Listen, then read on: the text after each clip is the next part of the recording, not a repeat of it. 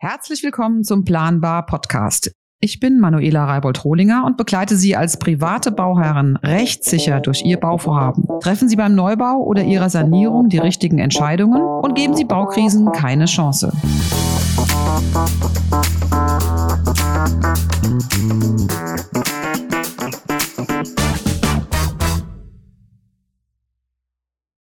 Hallo und ganz herzlich willkommen zum heutigen Podcast. Heute geht es um ihr, um euer Geld.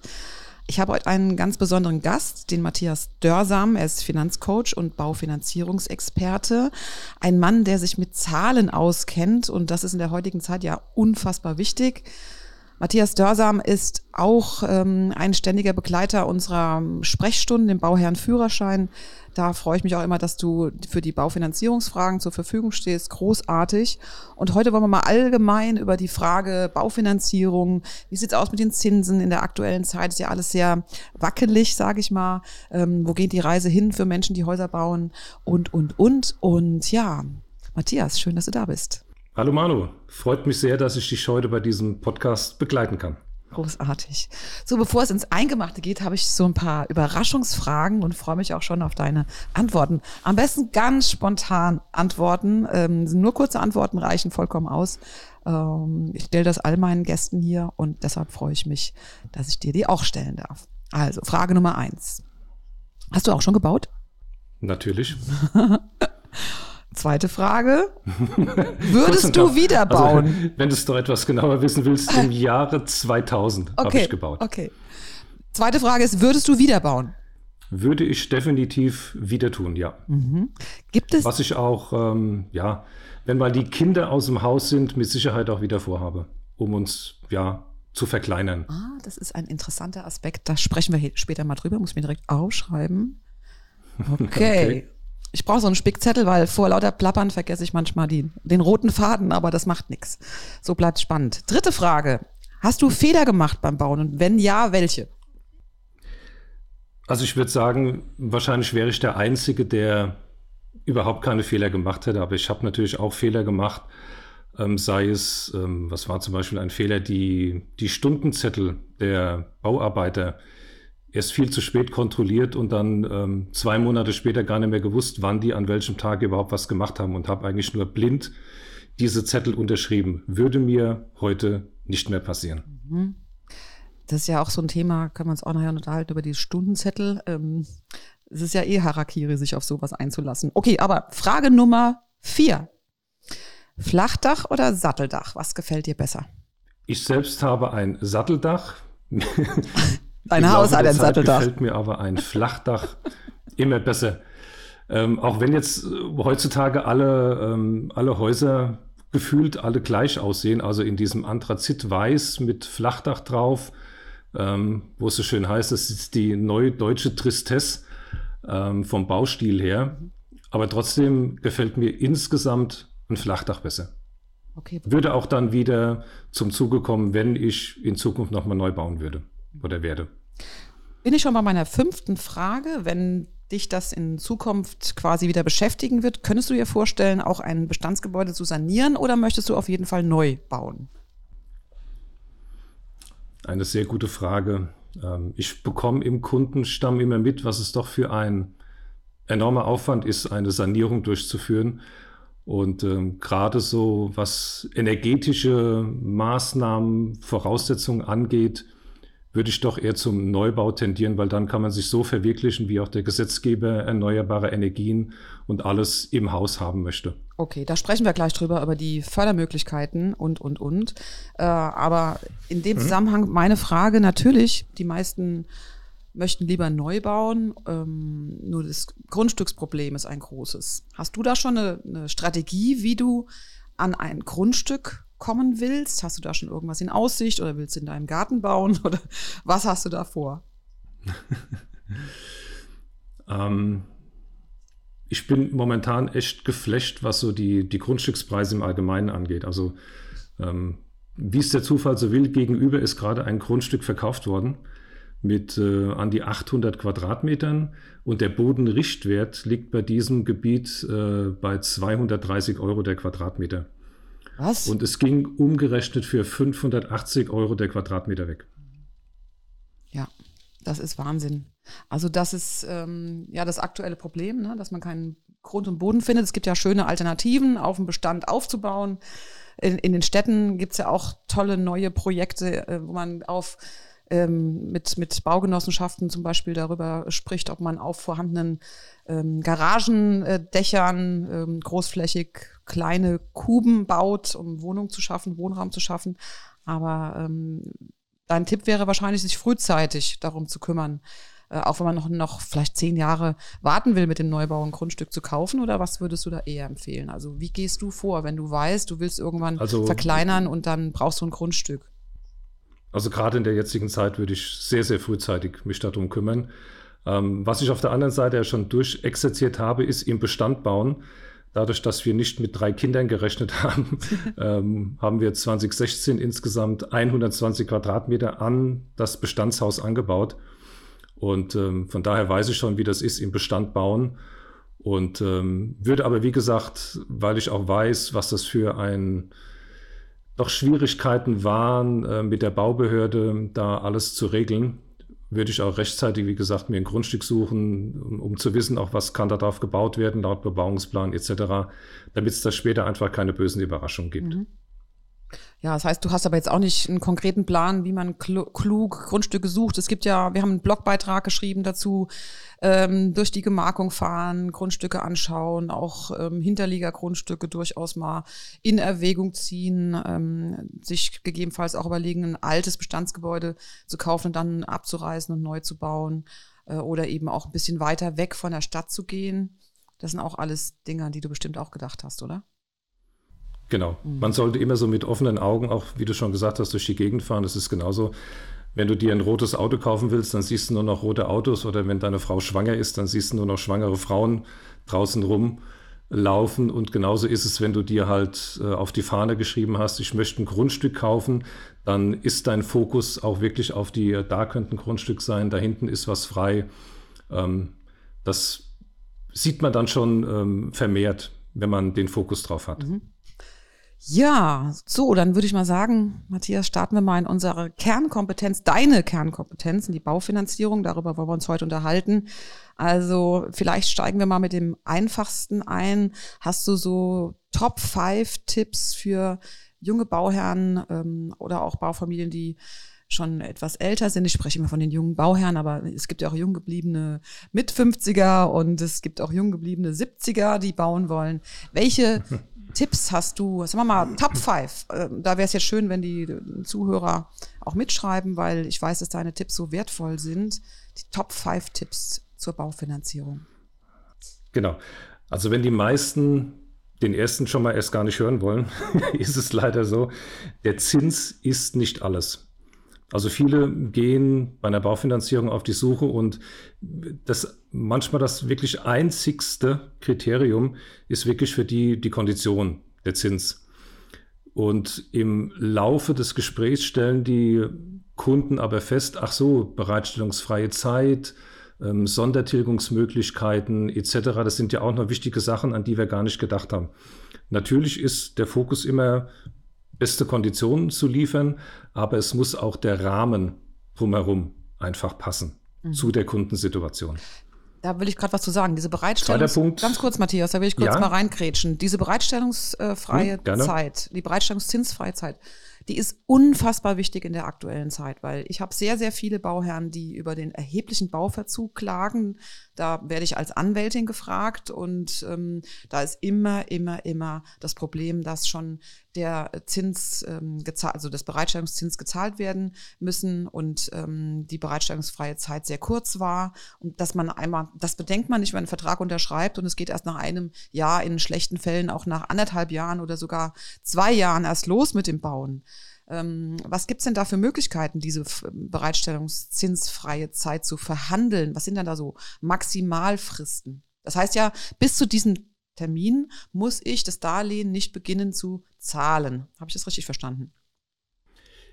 Genau, also nach der bereitstellungsfreien Zeit fällt pro Monat ein gewisser Zinssatz an, der auf die noch nicht ausgezahlte Summe zu zahlen ist. Ja. In der Regel sind es 0,25 Prozent pro Monat. Und wir bewegen uns ja aktuell schon eigentlich standardmäßig in 400.000 Euro Darlehen, 500, 600.000 Euro Darlehen. Und dann 0,25 Prozent pro Monat drauf gerechnet ist dann schon gleich eine Belastung, wenn die Bauherren zusätzlich eventuell noch ähm, aktuell in der Mietwohnung wohnen, also auch noch Mietzahlungen haben, plus was sonst noch alles auf sie zukommt. Richtig. Und wie du schon schön sagtest, es ist Verhandlungssache. Manche Bank lässt sich, wenn es mal über zwölf oder 18 Monate bereitstellungsfreie Zeit hinausgeht, diese auch gerne mit einem Konditionsaufschlag wiederum bezahlen. Und da muss man abwägen, zahle ich jetzt, wenn ich 15 oder 20 Jahre Zinsbindung habe, diesen Zins- oder Konditionsaufschlag so lange durch, wegen vielleicht sechs oder acht Monaten mehr an bereitstellungsfreier Zeit oder, das ist dann auch dann unter Umständen meine Aufgabe, eben eine Bank zu suchen, die sagt, 18 Monate oder sogar 24 Monate machen wir ohne irgendwie einen Konditionenaufschlag. Okay. Deswegen führt mich das auch gleich zum Punkt 2. Mhm. Es ist einfach besser, wenn man eben nicht nur eine Bank, in der Regel seine Hausbank, anfragt, sondern über sogenannte Finanzierungsplattformen geht. Und da hat man in der Regel deutschlandweit meist über 400 Banken, die man anfragen kann. Und es ist ein Sammelsurium von Konditionen, Bedingungen ähm, durch die Bankenwelt. Das heißt, wenn ich genau weiß, was meine Kunden für eine Situation haben, worauf der Fokus liegt, also sei es günstiger Zinssatz, bereitstellungsfreie Zeit, möglichst viel Sondertilgung, dann kann man eben über solche Plattformen gezielt die Bank aussuchen, die das eben alles erfüllt.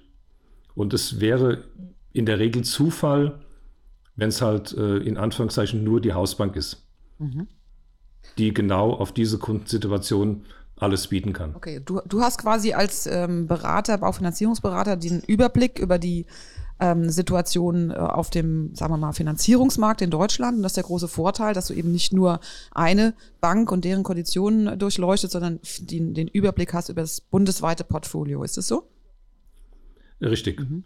Und dass dies sinnvoll ist, hat sich jetzt auch gerade in Corona-Zeiten gezeigt, wo sehr viele Kunden zum Beispiel Kurzarbeitergeld hatten und ähm, drei Viertel der Banken gesagt hat, Kurzarbeitergeld zählen wir zu null Euro zum Haushaltsbudget dazu. Mhm. Und da kann man sich vorstellen, dass natürlich äh, die Kunden bei fast allen diesen Banken natürlich abgeblitzt sind, weil sie offiziell viel zu wenig Nettoeinkommen hatten.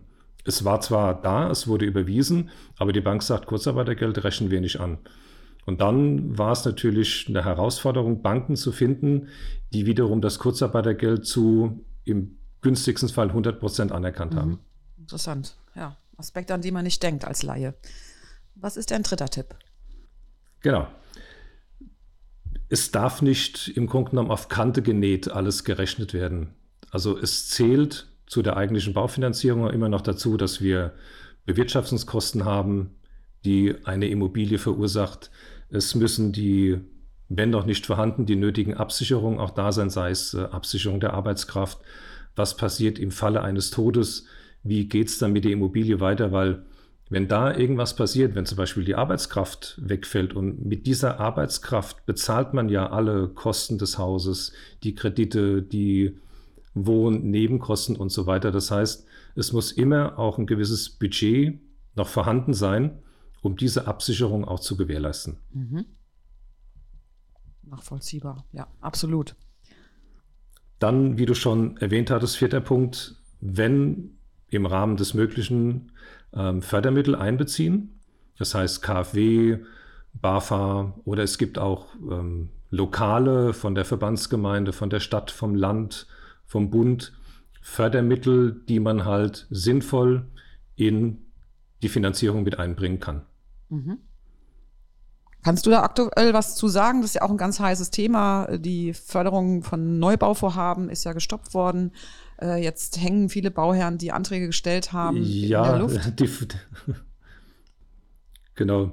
Die Frage ist, ähm, wie sieht die Situation aus, wann dieser Podcast rauskommt? das kann sich ja manchmal äh, täglich schon ändern. Mhm.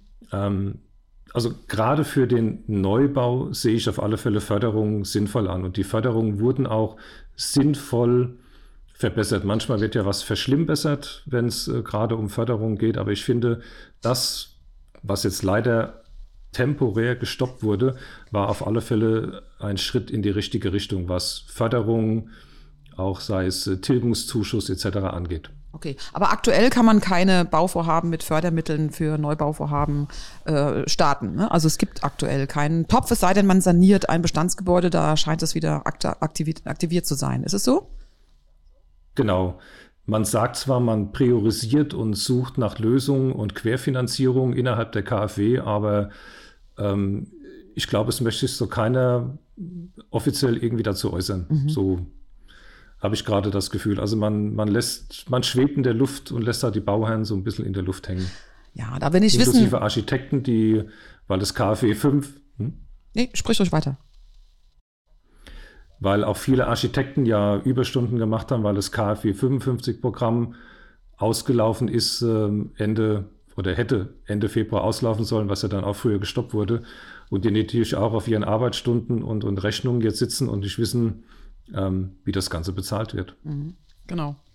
Riesenproblem jetzt im Jahr 2022. Wir nehmen diesen Podcast auf im März 2022. Wir wissen ja nicht, wann der Hörer diese Folge hört, aber äh, auch wenn das erst im Jahr 2023, 2024 sein wird, ähm, gehe ich davon aus, dass das Thema Fördermittel immer aktuell bleibt und deshalb dein Tipp Nummer vier, immer an Fördermittel denken und da einen Spezialisten dazu nehmen, der auch weiß, was auf dem Markt möglich ist, was angeboten wird. Es gibt ja auch die Möglichkeit über die KfW äh, sich online zu informieren, aber ich muss gestehen, ähm, als ich nach Fördermitteln gefragt habe für meine Solaranlage, ähm, bin ich da versunken in diesem viel, in dieser Vielzahl von Möglichkeiten und darum ist es gut, hier mit jemandem zu sprechen, der sich da auskennt und das sollte entweder ein Baufinanzierungsberater selbst übernehmen können oder zumindest einen Experten hinzuziehen.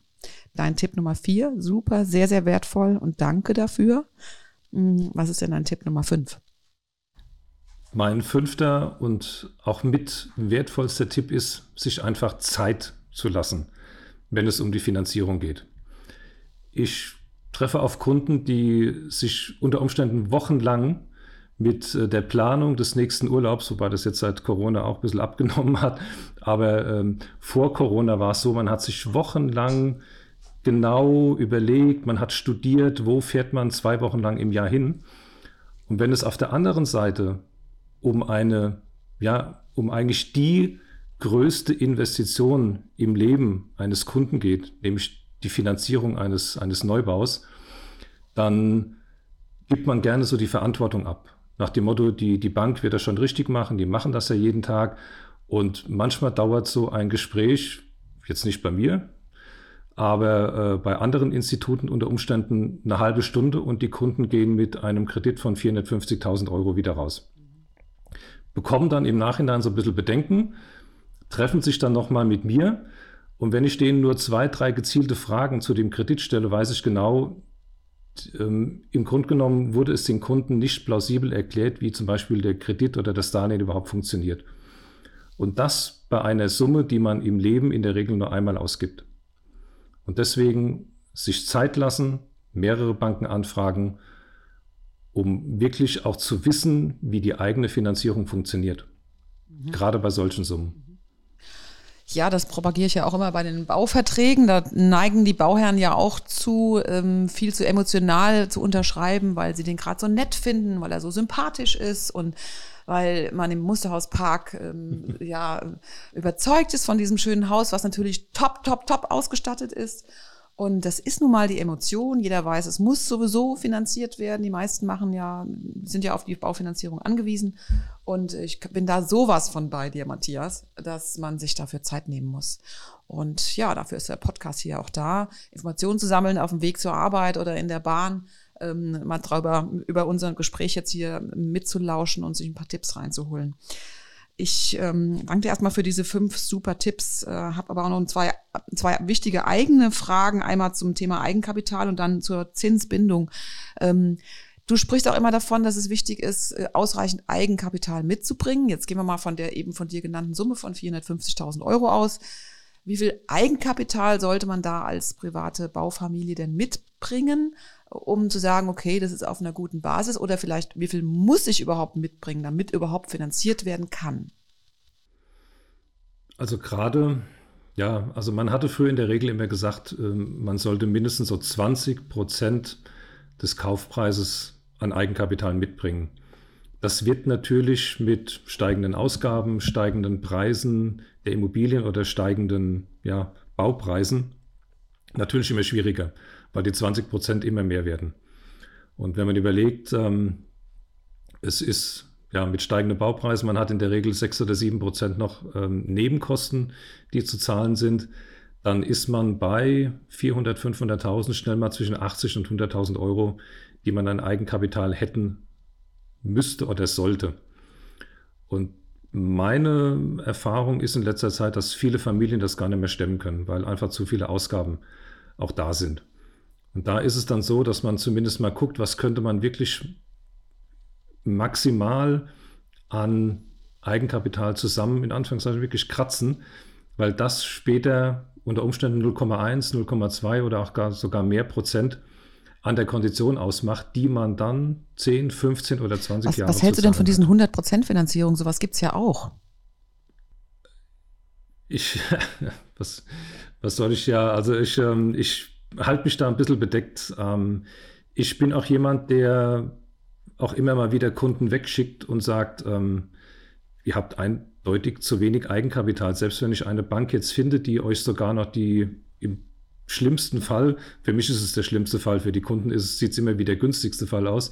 Für mich ist es aber der schlimmste Fall, dass sogar noch die Erwerbsnebenkosten mitfinanziert werden, dass man also eine 105, 110 Prozent Finanzierung hat, dann weiß ich, ich tue den Kunden keinen Gefallen damit und schicke auch dann wirklich die Leute wieder weg und sage, spart zwei, drei Jahre noch oder guckt nach einer günstigeren Immobilie, die ihr bauen wollt, weil ihr werdet unter Umständen euer Leben lang nicht froh. Ähm, meistens haben die Kunden dann doch jemanden gefunden, der es finanziert, was ich dann im Endeffekt immer schade für die Kunden finde, weil ähm, man hat sich dann einfach regelrecht übernommen. Und klar ähm, mhm. habe ich das auch. Spürt man erst Kunden, zu spät, ne? Genau. Natürlich habe ich auch Kunden, ähm, da war die letzten zwei, drei Jahre ähm, nachvollziehbare Situation, warum kein Eigenkapital angespart werden konnte. Wenn man dann aber sieht, was sind äh, die beiden Einkommen zum Beispiel von den Kunden und die sind auf einem guten Weg, dann vertrete auch ich für mein Gefühl eine 100% Finanzierung. Aber wie gesagt, es muss passen. Okay. Mhm, okay. Jetzt äh, gehen wir davon aus, die Baufamilie hat äh, genug Eigenkapital und es ist jetzt eine Summe im Raum. Wir bleiben bei den 450.000 und da gibt es jetzt verschiedene Möglichkeiten, wie lange ich mich äh, mit der Bank äh, in den Vertrag setze, also die, die, sogenannte Bindungszeit. Was ist denn da aktuell deine Empfehlung? Wir sind im Jahr Frühjahr 2022. Ähm, was macht da Sinn? Bis wie lange sollte man das erstmal festschreiben?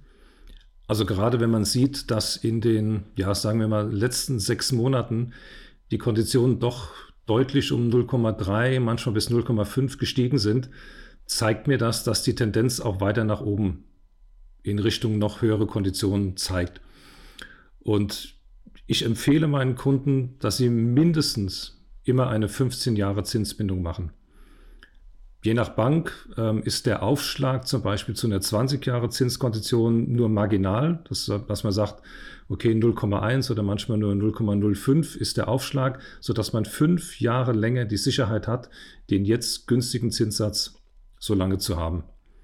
Und das Schöne ist ja auch, selbst wenn man 20 oder ich habe jetzt bei Kunden 25 Jahre auch finanziert, hat man ja trotzdem jederzeit die Möglichkeit, weil keiner weiß, was ist in zehn Jahren, mit dem Zinsmarkt, dass man nach zehn Jahren mit Frist von sechs Monaten auch wieder aus diesem unter Umständen 20 Jahre Zinsbindungsdarlehen auch raus kann. Also man hat im Grunde genommen das Beste aus beiden Welten. Sind in zehn Jahren die Konditionen hoch, freut man sich, weil man hat einen günstigen Kredit, der noch zehn Jahre läuft. Sind die ins Bodenlose gefallen, warum auch immer, kann man den Kredit ohne irgendwelche Kosten nach zehn Jahren mit einer Frist von sechs Monaten auch ablösen. Prima. Das heißt, je länger die Bindungszeit, umso teurer wird die Finanzierung. Ist das so? Genau, weil die Bank einfach länger das, salopp gesagt, das Geld für einen bereitstellt und könnte es nicht anderweitig am Kapitalmarkt wieder gewinnbringend einsetzen. Das ist mhm. im Grunde Kannst bei du mal so eine Zahl nennen, wenn ich mich entscheide, 450.000 Wenn ich mich entscheiden würde, 450.000 für fünf Jahre festzulegen und für 15, ähm, wie viel günstiger ist dann die? Also ich meine, das ist natürlich in der aktuellen Zeit totaler ja, Blödsinn, ja, ja. das zu tun, ja. Aber nur, dass wir mal ungefähr wissen, äh, wo de, wie das äh, sich auswirkt in Zahlen. Auch wenn es jetzt komisch klingt, wenn du äh, zur Bank gehen würdest oder zur Bank gehst und sagst, ich brauche 400.000 für fünf Jahre, dann wird in aller Regel der Zinssatz für fünf Jahre deutlich höher sein als der für 15 Jahre. Der Hintergrund ist einfach, dass die Bank sagt, naja, Jetzt kriegen wir ja nur für fünf Jahre von den Kunden die Zinsen, haben aber genauso viel Arbeit mit dem ganzen Prüfen, mit dem Erstellen der Verträge, ähm, wie ein Kredit, der halt 15 Jahre läuft. Und da würden wir ja 15 mhm. Jahre lang vom Kunden die Kreditzinsen bekommen. Und ähm, gehen wir mal von dem Normalfall aus, also Unterschied zwischen 10 Jahre Zinsbindung und 15 Jahre Zinsbindung ist in der Regel 0,15, 0,2 Prozent an Konditionen Aufschlag für die fünf Jahre. Was ich in den meisten Fällen ver vertretbar finde, weil wenn wirklich jemand nur 10 Jahre eine Zinsbindung haben will und er sieht, je nachdem wie hoch die Tilgung ist, welche Restschuld er nach 10 Jahren noch hat, und dann sind die Zinsen eben nicht mehr bei 1, irgendwas, sondern vielleicht bei, wie im letzten 25-Jahresmittel, bei 4 oder 5 Prozent. Dann kann sich jeder leicht ausrechnen, was dann die monatliche Belastung wäre und dass das für viele das K.O.-Kriterium bedeutet. Ja, das ist richtig. Ja, du bist ein Mensch der Zahlen, das haben wir heute schon gemerkt. Was ist denn eigentlich, wenn man äh, jemand wie dich äh, als Baufinanzierungsberater beauftragt, ähm, was kostet es denn, wenn du für mich die beste Finanzierung bundesweit raussuchst? Was muss ich als Bauherr an dich zahlen oder kriegst du womöglich das Geld von anderer Stelle? Genau, also ich bin kein Kostenfaktor, ich bin eine Investition. ähm, es ist in der Regel. Sehr gut. Es ist ähm, Im Grunde genommen ganz einfach. Also wenn der Kunde direkt zur Bank geht und praktisch nur eine Bank als Ansprechpartner hat, dann bekommt auch die Bank die komplette Vermittlungsprovision des Darlehens. Und wenn ich dazwischen geschaltet bin und äh, unter Umständen Dutzende von Banken anschreibe und äh, in Verhandlungen mit denen trete, dann ist es so, dass ich einfach einen Teil, der normalerweise komplett an die Bank gehen würde, dieser Provision erhalte. Und es ist im Vorfeld mein unternehmerisches Risiko, die Banken anzufragen, ohne zu wissen, ob der Kunde dann später auch bei mir wirklich ähm, die Bank auswählen und den Vertrag unterschreiben wird. Aber so ist es, dass der Kunde nie bei mir in Vorleistung treten muss oder ich ihm sowohl, ob der Vertrag zustande kommt oder der Vertrag eben nicht zustande kommt, das Darlehen, der Kunde von mir nie eine Rechnung erhalten wird. Okay, also das heißt, der Bauherr zahlt oder die Baufamilie zahlt ähm, äh, ganz normal an die Bank die Baufinanzierung und die gibt dir ihren Anteil ab. So ist es, genau.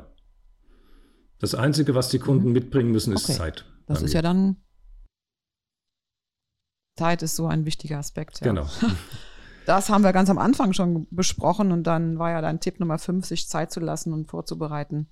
Alles sehr, sehr wertvolle Tipps. Ähm, Lass uns noch kurz über das Bauen und Sanieren sprechen. Also Bauen und Sanieren im Bestand ist ja auch ein wichtiges Thema geworden. Jetzt in letzter Zeit viele junge Familien ähm, entschließen sich ähm, im Bestand ein Bestandsgebäude zu kaufen, das umbauen, umzubauen und sanieren. Äh, rechtlich kann ich nur sagen, muss man die Verträge sehr gut ähm, äh, klarstellen und ähm, da macht es auch Sinn, den, wir haben ja auch dieses im Programm den Sanierungsführerschein, den Sanierungsführerschein sich mal anzuschauen, damit man weiß, was da auf einen zukommt, weil es ist schon ein hartes Unterfangen. Wie sieht es denn bei der Baufinanzierung aus? Die, ähm, der Sanierungsablauf ist ja komplexer. Gibt es da Unterschiede zur Neubaufinanzierung und gibt es da Unterschiede zur Förderung? Kannst du dazu was sagen? Die KfW ist ja im Grunde für sich ein eigenes Universum. Es gibt auch wie schon angesprochen, sehr viele Förderprogramme für ja, altersgerecht Umbau, ähm, Dämmmaßnahmen, erneuerbare Energien. Da ist es auch immer sinnvoll, dann den entsprechenden Fachmann, sprich den Energieberater, mit ins Boot zu holen, der dann auch wiederum die Anträge, der eigentlich nur die Anträge stellen kann gegenüber der KfW. Und ähm, man muss sich einfach im Vorfeld im Klaren sein, ähm, wie viel das Projekt insgesamt kosten wird, sodass man nicht später irgendwie aus allen Wolken fällt, weil dann doch noch die Baupreise gestiegen sind, weil die Handwerker teurer geworden sind, weil auf irgendwelche Unwägbarkeiten gestoßen, äh, man gestoßen ist, die man vorher so gar nicht gesehen hat im Bestand. Weil oftmals gibt es im Bestand dann auch vielleicht keine Pläne oder keine vollständigen Pläne mehr und man macht irgendwas auf, reißt irgendwas ab und ähm, steht dann plötzlich vor der großen Überraschung. Ja, das ist richtig. Also im Grunde keine, was die Finanzierung angeht, keine großen Unterschiede zur ähm, Neubaufinanzierung. Allerdings, äh, das ist auch immer so ein Problem, ne? die, die Abläufe sind sehr häufig so, dass man ein Bestandsgebäude sich anschaut, meist mit einem Architekten, und der schätzt dann ungefähr, was der Umbau kosten wird.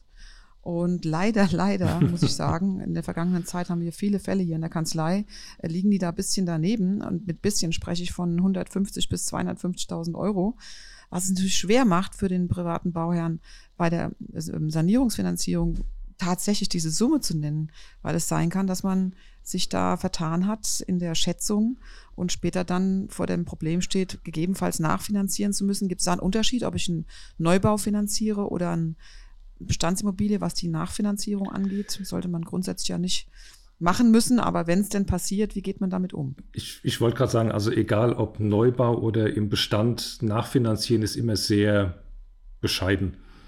Und ähm, ich finde es für die Kunden eine Sicherheit, wenn im Vorfeld wirklich klar ist, was die Kosten im Endeffekt ausmachen. Und ähm, manchmal sitze ich vor den Kunden und die sagen, Mensch, warum wollen die denn jetzt ähm, von einem Architekten oder von ähm, dem, dem Sanitärmeister da eine genaue Aufstellung, die auch noch äh, unterschrieben ist? Einfach weil später unter Umständen eine Nachfinanzierung ansteht oder man äh, unter Umständen gar nicht mehr Geld bekommt. Und deswegen ist es wichtig, und das erkläre ich den Kunden auch immer, dass vorher eine saubere Aufstellung gemacht wird, was wird der ganze Umbau, die Sanierung etc. kosten. Einfach auch als Sicherheit für die mhm. Kunden, damit später kein böses Erwachen entsteht. Ja, ja, genau.